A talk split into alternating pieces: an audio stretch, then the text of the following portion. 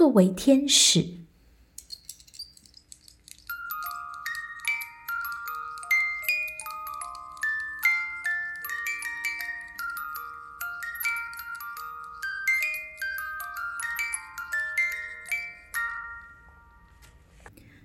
嗯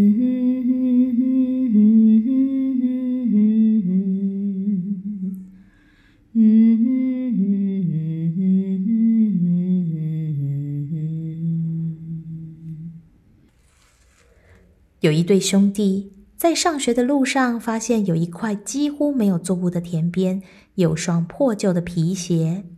远方有个农夫正在工作着。顽皮的弟弟提议要藏鞋子，并躲在草丛里，要看看那个农夫发现鞋子不见时的慌张模样，一定很好笑。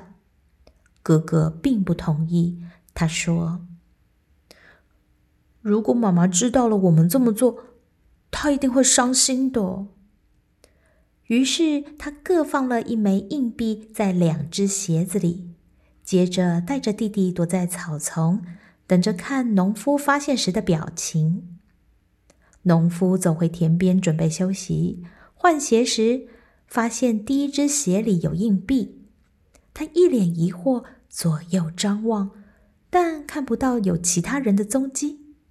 他再度发现第二只鞋子里面有钱币时，激动的跪在地上。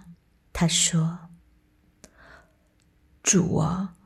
你知道我的妻子重病，田里没有作物可以卖钱，孩子们也没有饭吃，一定是你差派了天使，送了这两枚钱币来给我，我感谢你，赞美你。他流着泪向神献上感恩的祷告，而这祷告词清楚的传到两兄弟的耳里。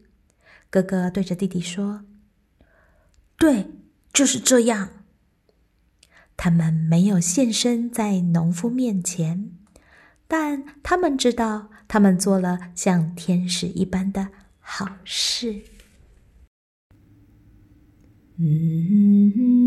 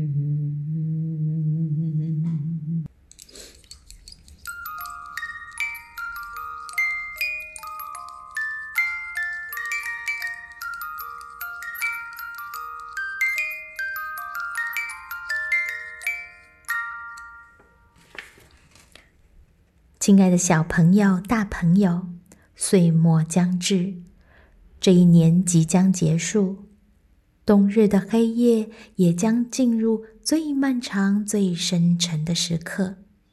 莉莉安送上这则流传在民间的动人故事，让我们一起相信有天使，也作为天使。祝福你们。